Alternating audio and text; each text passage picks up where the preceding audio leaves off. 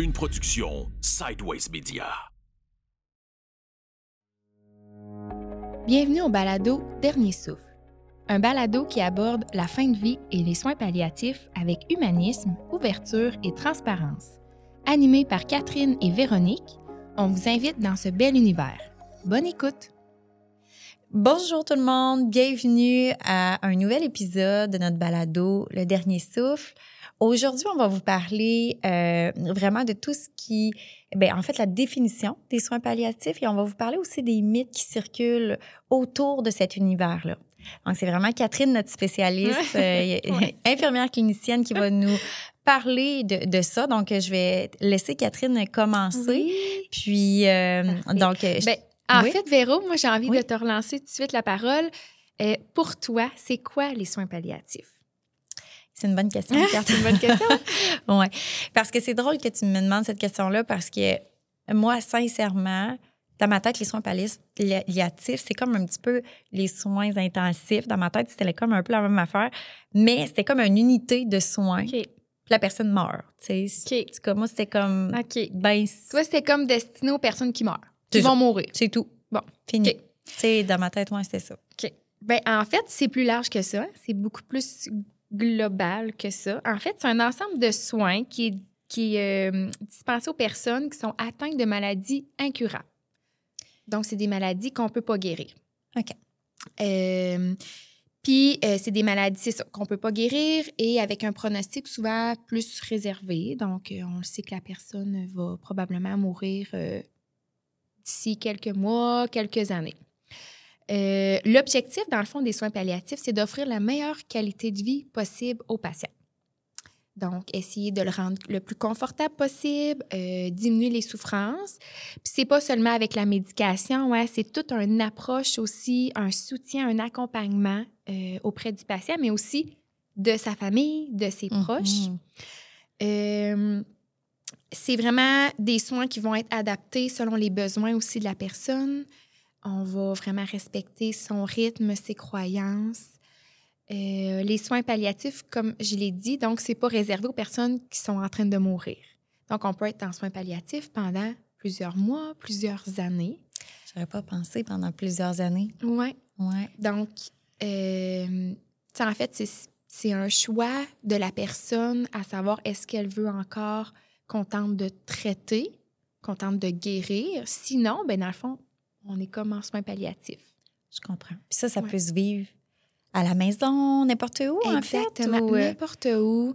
Pas juste à l'hôpital. C'est pas juste une unité non, c'est ça. de soins. Si je comprends bien, c'est vraiment dès que la personne décide d'arrêter les traitements. Les traitements. À visée curative. ou euh, je sais pas trop, ouais, tout ce qui exactement. tourne autour pour guérir. Pour guérir, la maladie. exactement. Parce qu'il y a de la chimio palliative. Donc, pour les personnes okay. qui sont atteintes de cancer à un stade assez avancé, euh, parfois, ben là, les médecins vont dire, ben, le cancer il est trop avancé, on ne sera pas capable de vous guérir, mais on peut donner de la chimio palliative pour essayer de ralentir la progression.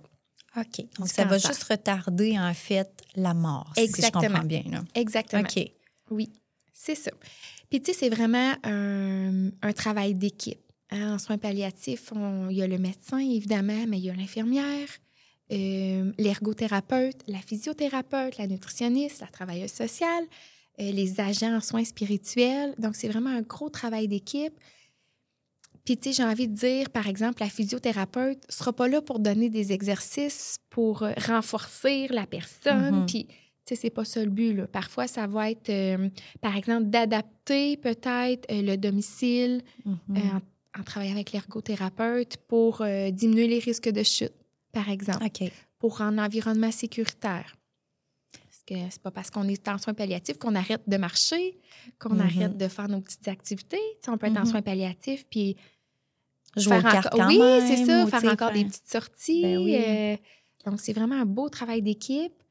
Euh, Il y a toute une équipe derrière. Là. Dans ma tête, c'était pas comme ça. C'était ouais. juste euh, l'infirmière, le médecin. Non. Mais non, il y a plus que ça, en Oui. fait, là, pour vous soutenir, puis ben, pour soutenir la famille, soutenir le patient lui-même. Oui, Ah, Exactement. intéressant, je ne savais pas. Oui, exactement. Tu sais, souvent, on va c'est ça, offrir des adaptations pour le domicile, euh, pour qu'il reste le plus longtemps possible à la maison. Souvent, c'est des souhaits qu'ont les personnes. Mhm. Ça doit Euh, arriver souvent, ça. hein? Oui, oui, oui. Fait que là, on a une équipe au CLSC qui vont venir à la maison faire des soins. Euh, Puis soutenir la famille. soutenir en la famille, exactement. Tu sais, les soins palliatifs aussi, c'est encadré par une loi. Il y a une loi Mm. sur euh, les soins palliatifs. Euh, Puis quand tu parles de loi, c'est par rapport à quoi? Par rapport à la pratique ou oui, le patient? sais, dans le fond, ça vient tout encadrer les soins palliatifs en général. OK. Puis ça vise, dans le fond, à ce qu'il y ait un accès des soins palliatifs de façon équitable et respectueuse. Euh. Ça peut être aussi banal que, par exemple, s'assurer qu'une personne qui est en soins palliatifs va avoir un, un lit, une chambre, euh, une chambre seule. à Un espace élevé. Oui, exactement. OK.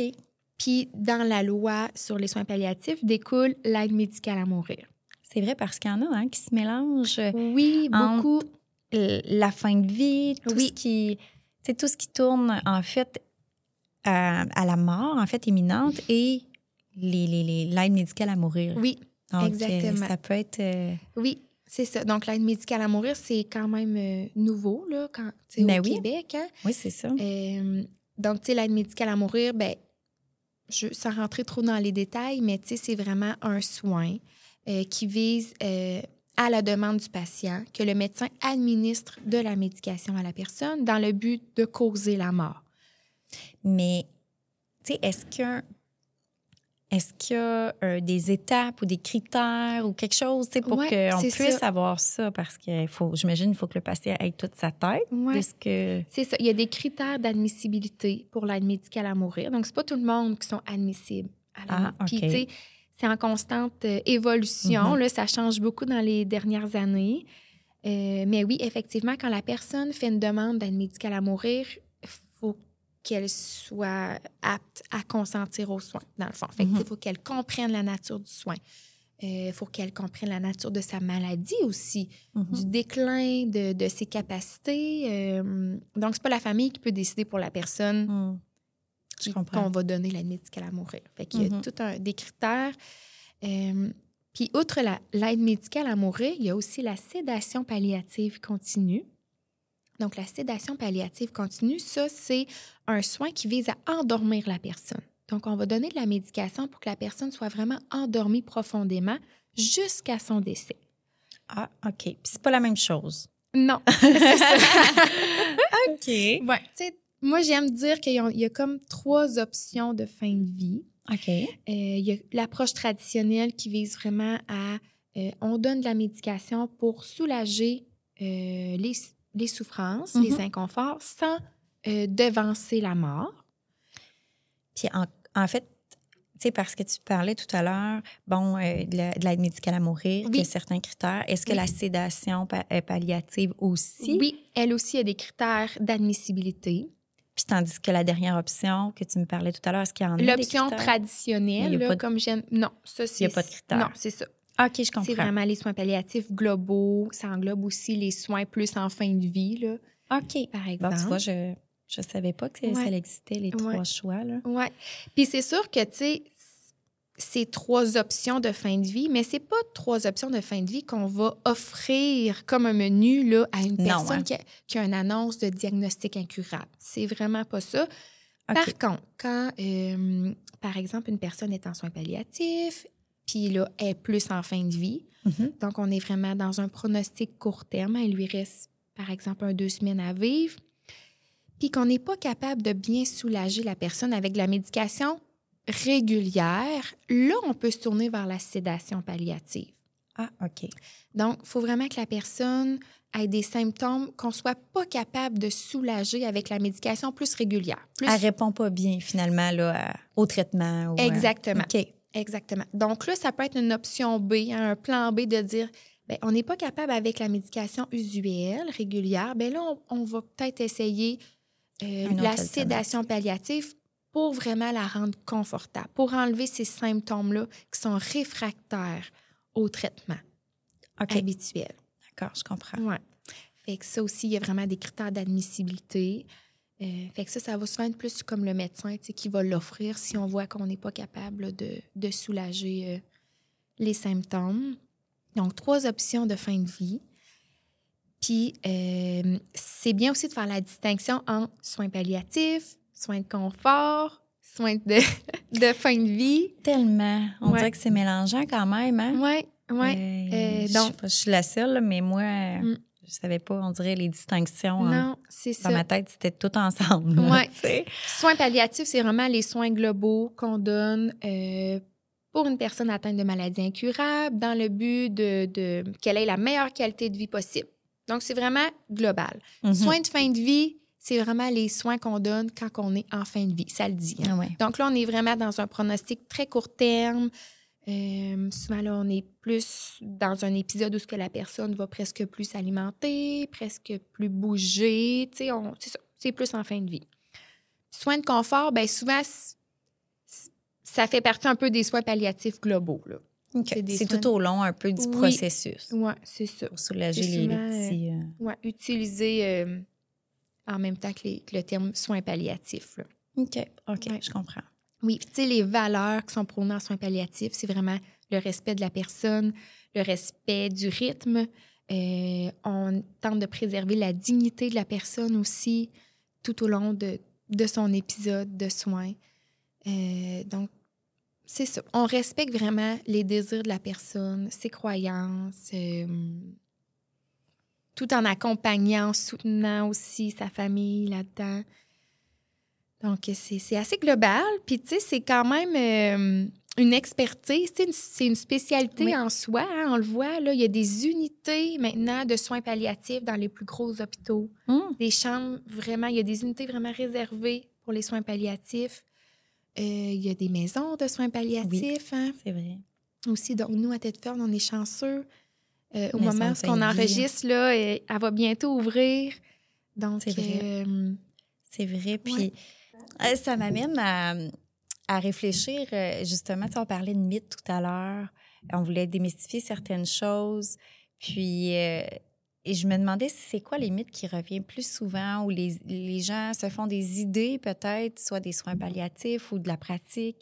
Est-ce qu'il y en a, en fait, qui, justement, qui se posent beaucoup de questions ou qui, qui, a des fausses croyances par rapport à, à votre domaine? Oui, ben oui, il y a beaucoup de mythes qui circulent. Puis justement, j'ai, je me suis noté 10 mythes euh, qui sont les plus populaires, je dirais. Euh, tu sais, c'est vraiment, j'ai vraiment appris ça de, de l'Association québécoise des soins palliatifs et du portail euh, palliatif canadien. OK. Fait que là, j'ai peut-être envie qu'on joue à un petit jeu, Véro. OK, fait que dans le fond, je vais te poser des questions. Fait que je vais te poser 10 questions. OK. Euh, puis tu me diras si c'est vrai ou si c'est faux. Puis OK. après, on en jase. Parfait. C'est bon? Euh, donc, ben, je pense que j'ai peut-être répondu à certaines questions euh, en définissant les soins palliatifs, mais on y va. Question 1. Les soins palliatifs précipitent la mort. Vrai ou faux? Précipite la mort? Ouais. Donc, devance la mort, Euh, accélère la mort. Ouais, euh, ben, j'ai envie de dire que c'est faux. C'est faux, bravo!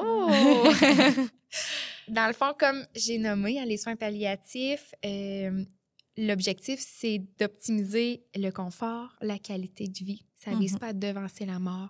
La médication qu'on donne ne va pas devancer la mort non plus. Ça vise juste à rendre confortable euh, la personne. Mhm. Puis comme je nommais, plus qu'on qu'on en parle des soins palliatifs tôt dans la trajectoire de maladie, euh, mieux en fait qu'on va maximiser ce processus-là, son confort, puis euh, alors Tout voilà. ce qui entoure. Oui, Mhm. exactement. Numéro 2. Les soins palliatifs sont réservés aux personnes en train de mourir du cancer. Ben, faux. Faux! Ben oui! Hein, dans le fond, les soins palliatifs, c'est pour tout le monde. Peu importe la Mm. maladie, peu importe l'âge, peu importe ton statut social, hein, les soins palliatifs, c'est vraiment pour tout le monde. Euh, Puis que peu importe la maladie, que ce soit un cancer, une maladie rénale, pulmonaire, cardiaque, Mhm. c'est vraiment pour tout le monde. OK. Numéro 3. Lorsqu'une personne en fin de vie cesse de manger, elle ne ressent plus du tout la faim. Hey, j'ai envie de dire que c'est faux aussi. C'est vrai. Ah, c'est vrai? C'est vrai. Ouais. Ah. Quand une personne en, en fin de vie arrête de manger, c'est parce qu'elle n'a pas faim. Elle va pas mourir de faim. ça, c'est aussi quelque chose que j'entends chez, chez les familles, euh, de savoir justement, est-ce qu'on peut faire quelque chose? On peut-tu la nourrir, lui donner un gavage, euh, mettre un soluté, elle va se déshydrater, mais elle n'a pas faim. Puis au contraire, si on force trop pour la nourrir, on risque de causer beaucoup plus de tort que de bienfaits.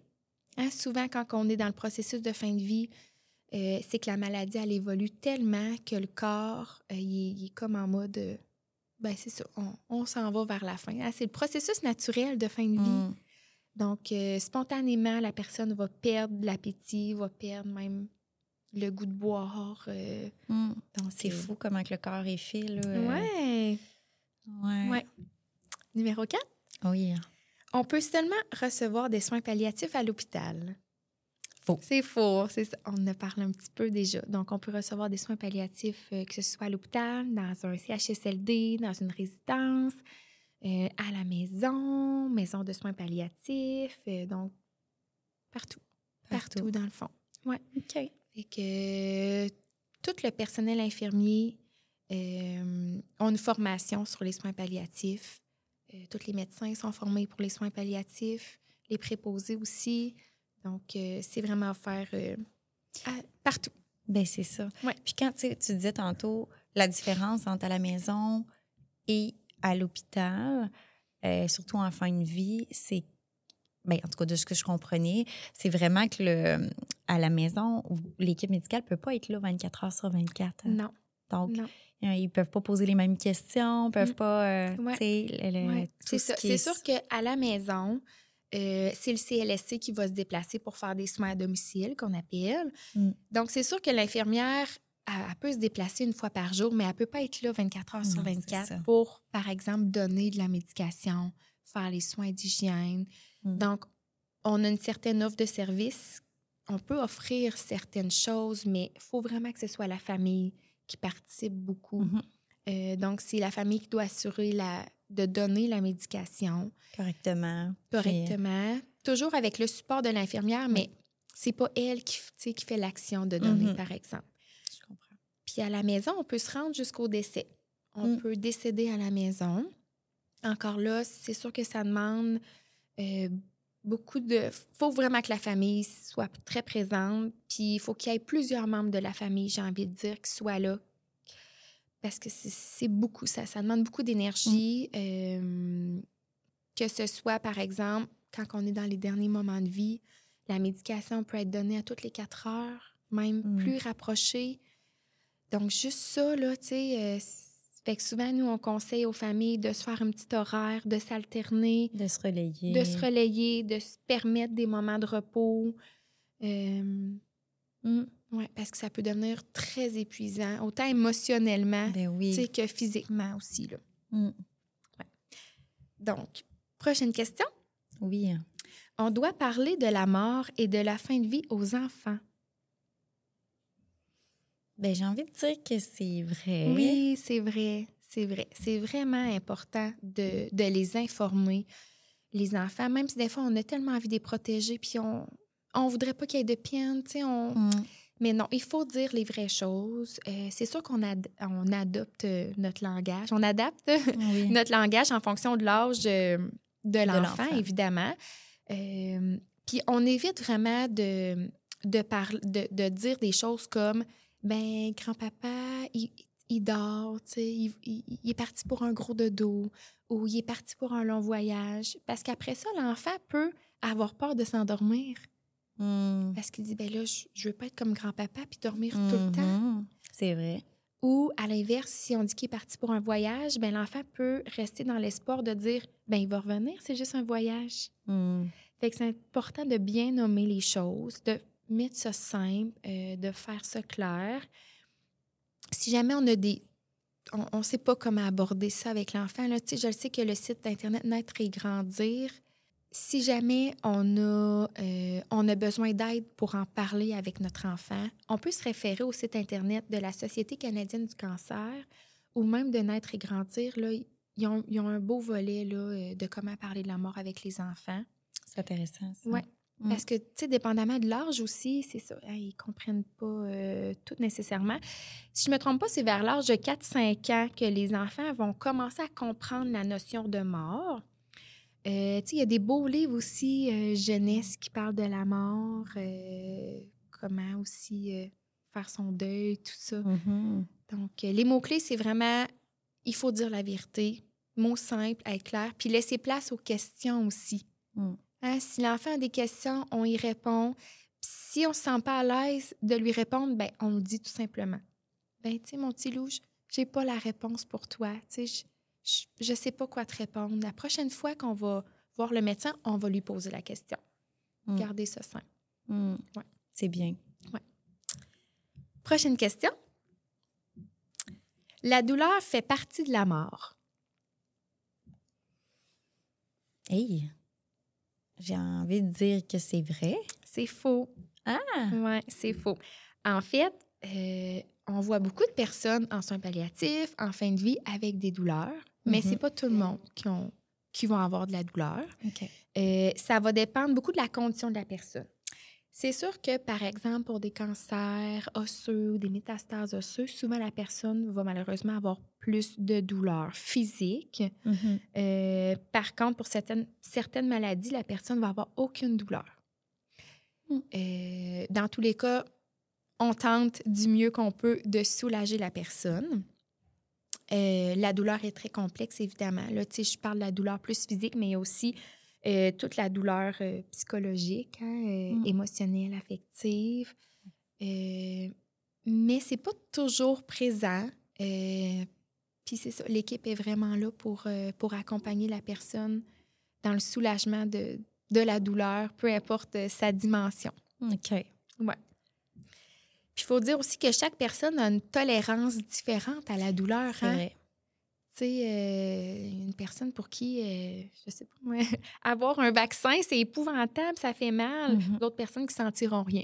Fait que, tu sais, c'est la même chose en fin de vie. On a toute une tolérance différente. Prochain mythe. L'administration d'analgésiques en soins palliatifs entraîne une dépendance. Donc, quand on parle D'analgésiques, c'est pour- d'analgésiques, c'est euh, la médication pour enlever la douleur. Par Pour enlever exemple. la douleur. souvent, on va parler des opioïdes, hein, la morphine, le dilodide. euh. Ben, je pense Donc, que est-ce oui. que ça entraîne une dépendance? Moi, je pense que oui. C'est faux. Ah! C'est faux. Ouais. Si c'est bien dosé, si on respecte bien la, posologie, euh, la prescription du médecin, ça ne va pas entraîner de dépendance. Le corps peut développer une tolérance Ah, OK. à force d'en prendre. Ça, ça peut arriver.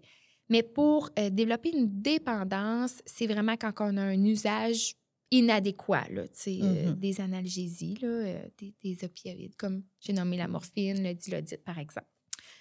C'est sûr qu'on voit souvent en soins palliatifs qu'on doit augmenter les doses. hein. C'est pour ça que les gens ils disent ben, il est devenu dépendant, il en prend tout le temps plus. Mais il ne faut pas oublier aussi que la maladie, elle évolue. Donc, il y a peut-être, par exemple, pour des cas de cancer, il y a peut-être plus de métastases qu'il y en avait avant. Donc, il y a Mhm. peut-être plus de douleurs. Mhm. Donc, euh, le pourquoi on doit toujours réajuster la médication. Puis pourquoi aussi c'est important de ne pas juste avoir une seule molécule. hein. Souvent, on agit, euh, on, on traite en fait avec la co-analgésie qu'on appelle. Donc, on utilise différentes classes de médicaments pour être sûr d'assurer le, le meilleur confort, avoir un confort optimal. Mhm. Prochaine question? Oui. la morphine ne va pas précipiter la mort. Vrai. C'est vrai, oui. Donc, euh, ben c'est ça. La morphine ou tout autre médicament là, de, de la classe euh, des opioïdes, si c'est bien dosé, évidemment, ça ne va pas devancer la mort. Encore là, c'est juste dans le but de soulager la personne, soulager euh, les inconforts. C'est drôle que tu me dises ça parce que mon père avait cette pensée-là. Ah oui. Vraiment. Mm. Et dans sa tête, dès le moment où il allait prendre de la morphine ou euh, peu importe, Mm. ça allait précipiter sa, part- sa mort. Puis je pense que ça, ça, ça lui créait une anxiété. Ah oui. Oui. Je l'entends énormément, Ouais. ça. Oui, puis même que il y a certaines familles, euh, par exemple, un patient qui, qui est dans un état là, qui ne peut plus parler, tout ça, ben, des fois, c'est les familles qui nous disent ben là, il ne faut pas trop y en donner parce que ça va le faire mourir. Hmm. Mais non, ça ne précipite pas la mort.